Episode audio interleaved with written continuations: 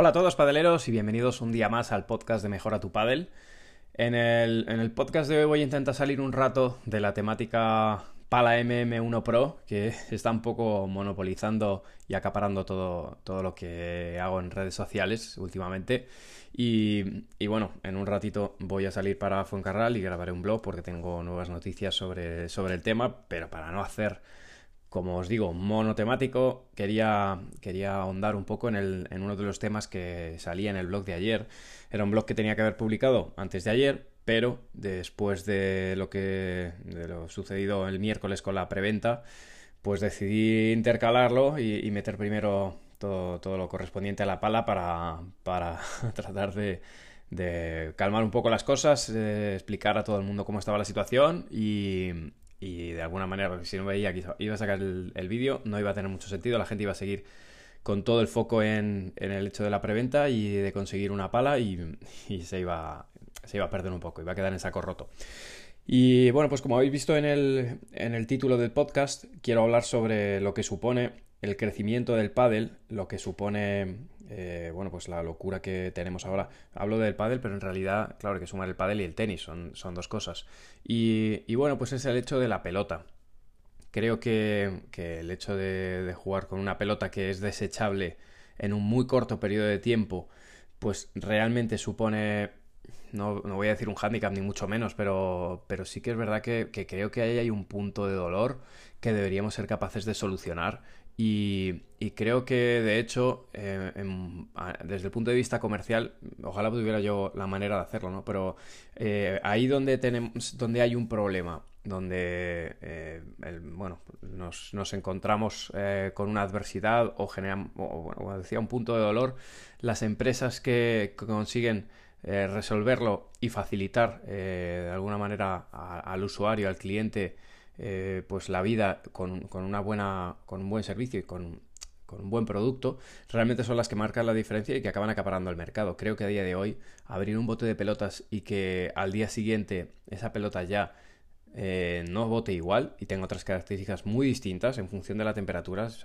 esto lo has comprobado, si tú abres un bote de pelotas y juegas con él ahora estos días cambiantes que empezamos a tener febrero marzo aquí en España, no sé si me escuchas desde Argentina, pero bueno, aquí empezamos a tener algunos días que por la mañana, o sea, durante el mediodía, pues eh, la zona central tener 20 grados.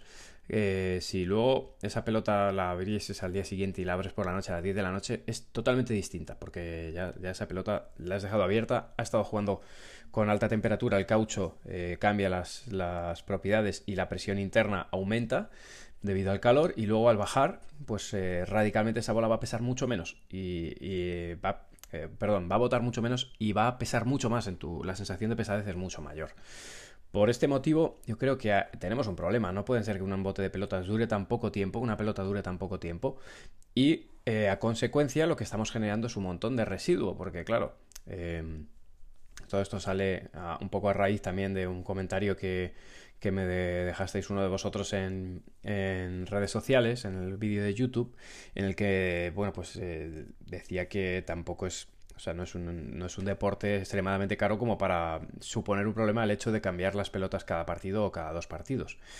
Para mí, en mi opinión, eh, ya no es un hecho de que sea caro o no caro, porque, bueno, que algo sea caro o barato, pues lógicamente es, muy subjetivo y depende de, de la capacidad adquisitiva de, de cada uno, ¿no? Pero al final, sin irnos al, al hecho eh, económico, que puede ser subjetivo, desde luego, eh, lo que para uno puede ser muy caro, para otra persona puede ser mm, totalmente barato. La realidad es que estamos generando mucho residuo, mucho residuo de algo que es el caucho, que bueno, pues eh, Fernando nos lo explica y ahora os pondré su, su, nota de voz, es realmente caro y complicado de, de reciclar y bueno, pues eh, creo que es algo a tener en cuenta, ¿no? La sostenibilidad y, desde dos puntos de vista, o sea, como llamada a, las marcas, que, es algo que ya he hecho en otras ocasiones, como llamadas a las marcas es, no sé si hay que mirar desde el miedo a decir, bueno, ahora vendo eh, un montón de botes de pelotas y como se gastan rápido voy a vender más, eh, lógicamente, pero a lo mejor eh, se puede dar un poco la vuelta a esto y lógicamente pedir un precio o vender a un precio más elevado un bote de pelotas, pero que sabes que te va a durar más. porque al final la gente va a jugar con pelotas, obviamente va a jugar con ellas, pero es que va a suponer un problema, entonces también hay un poco ahí de, responsabilidad en ese sentido de, cuidar el medio ambiente y creo que si al final nos lo vamos a gastar, se va a gastar ese, ese importe en tratar de, reciclar esas pelotas, por lo tanto hay que añadir ese, ese gasto a posteriori, eh, parece tener sentido el construir o fabricar pelotas que eh, o bien tengan mayor duración o si no es posible, sean rehabilitables. ¿Cuál es el problema que tenemos a día de hoy, por ejemplo, cuando utilizamos el Pascal? Pues que el Pascal eh, reintroduce de nuevo la presión, pero es verdad que por fuera el aspecto de la pelota pues em, empieza a, tener, pues em, realmente baja mucho. Yo, como sabéis, utilizo para mis entrenamientos profesionales uno de los grandes, de 72 pelotas, y, muchas veces no las cambio por un tema eh, por un tema físico, de que voten mal, sino porque la verdad es que el aspecto por fuera es lamentable. O sea, ya no, no, no es de recibo. En mi caso, eh, ponerle a jugadores pro, top profesionales pelotas que ya no están ni verdes se ponen casi grisáceas, el pelo se abre mucho y eh, a mí no me pasa que se pierda pelo como, como algunos apuntabais, por, lógicamente no se usa tanto como un bote de tres pelotas en un partido, pues esa misma pelota se está pegando y golpeando y golpeando muchas veces, pero en líneas generales en el tenis la pelota se pela y de hecho eh, nosotros en la escuela de, de, de, Fuencarral cogíamos las bolas de tenis que acababan muy peladas pero botaban bien porque no llegaba, no les daba tiempo, pues cuando, sobre todo con pistas del estilo green set, que son, son más agresivas con la pelota y se, se pela. esas bolas las guardábamos y las usábamos como bolas de lluvia los días de, pues de, de mucha humedad o de llovizna que todavía permitía el juego. usábamos las bolas de tenis peladas porque eh, pues al final acaparaban menos agua eh, entonces bueno pues era más sencillo jugar con ellas y podíamos dar clase con esos días así medio lluviosos antes de la aparición de las cubiertas os hablo de, de los años 2000 a 2010 quizás que, que el, hecho de una pista cubierta de pádel era, vamos, eso era un lujo, ¿no? Entonces, yo creo que el hecho de poder fabricar una pelota de alta calidad, pero de alta calidad de verdad, que pueda ser rehabilitable con sistemas de, de presión, que fijaos que no, no, os voy a mencionar ni siquiera una marca de, de presurizador ahora mismo eh, hay pocas, pero estoy seguro de que esto es algo que en el futuro, eh, incluso seguro que, que lleva a haber mm, más marcas de pelotas que lo hagan. Lo que hablo es del concepto principalmente. Eh, no tiene ningún sentido, os hago mucho el símil de es que como si compras unos buenos neumáticos para tu coche y, cuando empiezan a perder presión las dejas las vas dejando que sigan perdiendo presión y, lógicamente pues al, cabo de un tiempo tendrás que eh, reemplazar la rueda. No tiene sentido, por eso tienen válvula. En la pelota de pádel no, no podemos ponerle válvula, pero por osmosis sí que podemos volver a colocar la presión dentro. Luego no tiene sentido que, las tiremos, lo que tiene sentido es cuidarla y, que no haga falta prácticamente el rehabilitarla porque cuando la bola después de cada partido vive dentro del bote, pues pierde muy poca presión, hay, hay poca variación. El problema es cuando y esto es algo en un comentario me dejabais, em, eh, es, cierto que una bola que estaba eh, que está muy baja de presión se puede rehabilitar. En el vídeo de YouTube yo metía en el Pascal de cuatro eh, pelotas, metía tres bolas que tenían suficiente presión y, otra que no, y la que no tenía se chafó. Y bueno, yo dije que, que la bola que se chafa no tiene solución. A ver, sí que tiene solución, efectivamente. Pero es importante, o sea, es, más difícil que todo eso. Si esa pelota, por ejemplo, esas son, eran bolas que yo tengo aquí para que usen mis hijas para jugar o simplemente de adorno, esa pelota no ha sido golpeada, luego simplemente ha perdido la presión.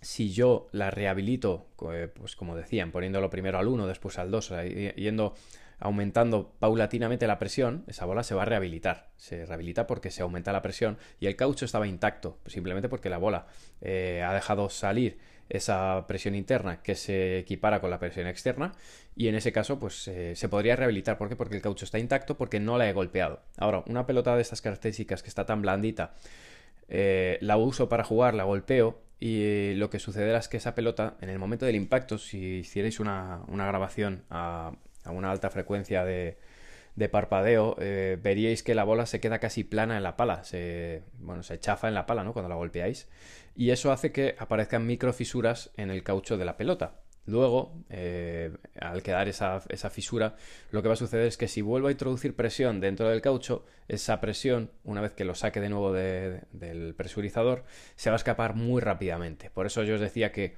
Cuando la pelota está así, si ha sido utilizada, pues eh, nada, no merece la pena porque la utilizas y a los 10 minutos está otra vez sin presión porque la pierde. Cada vez que golpeáis, el caucho se deforma y por esas eh, micro, eh, micro grietas pues va saliendo la presión. Por lo tanto, lo más interesante no es tanto rehabilitar como mantener. Esto es algo que nosotros aprendimos en el club.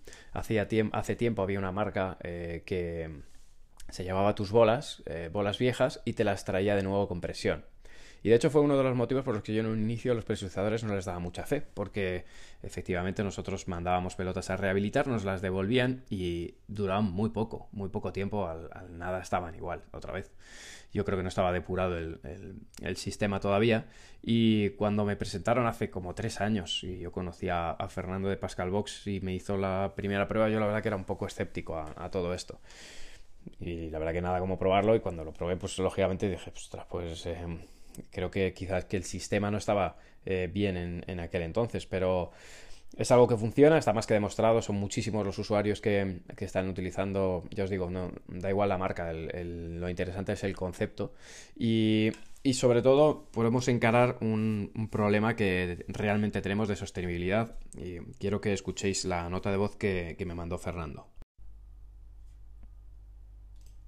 El caucho es un hidrocarburo que se obtiene a partir del petróleo. Realmente es un derivado del petróleo. La recuperación del caucho mm, es, es un poco complicada y sobre todo costosa.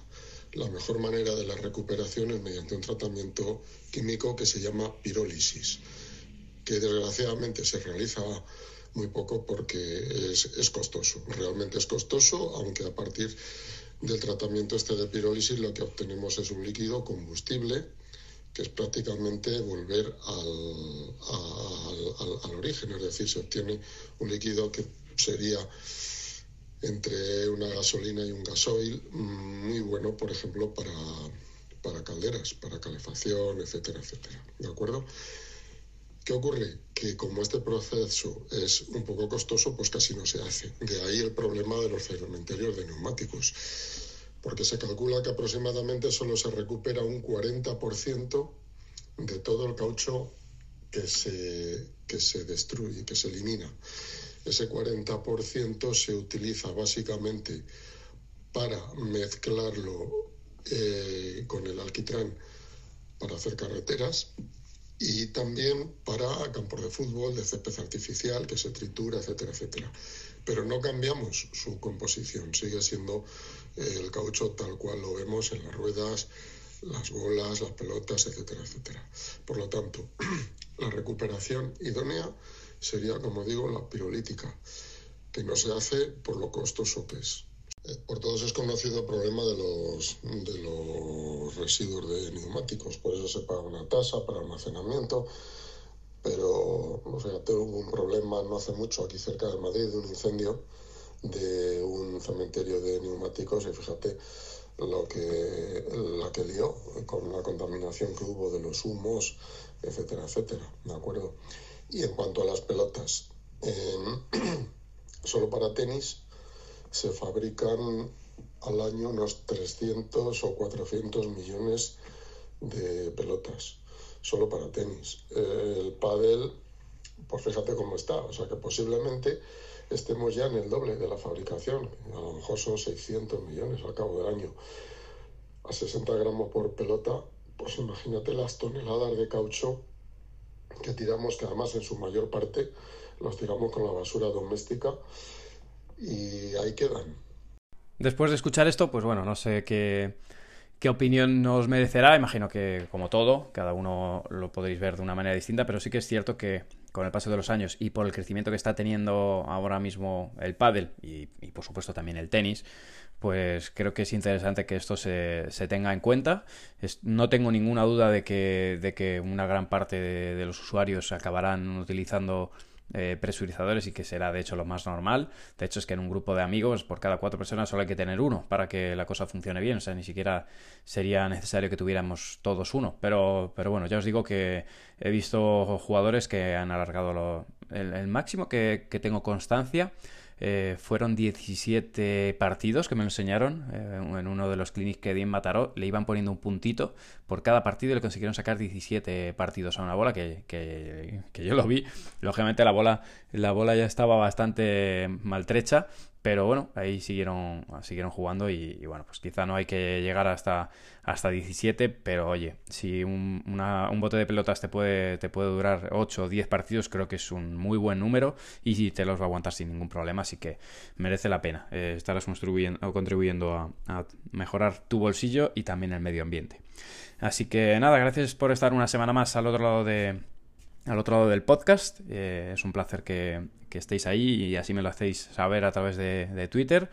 Y ya sabéis, en arroba, manumartin83 en Twitter os leo mejor que, en Instagram, que es el mismo nombre de cuenta. En Instagram se me ha saturado quizá demasiado con el tema de la pala, pero bueno, os agradezco normalmente que contactéis. Tendré a David la próxima semana también y y me ha, prometido que también grabará con, alguno de, su equipo, con, con su preparador físico, con Jordan, sobre condición física, etcétera, etcétera. Así que nada, lo dicho. Muchísimas gracias por estar al otro lado y apoyar estos, estos podcasts. Feliz fin de semana.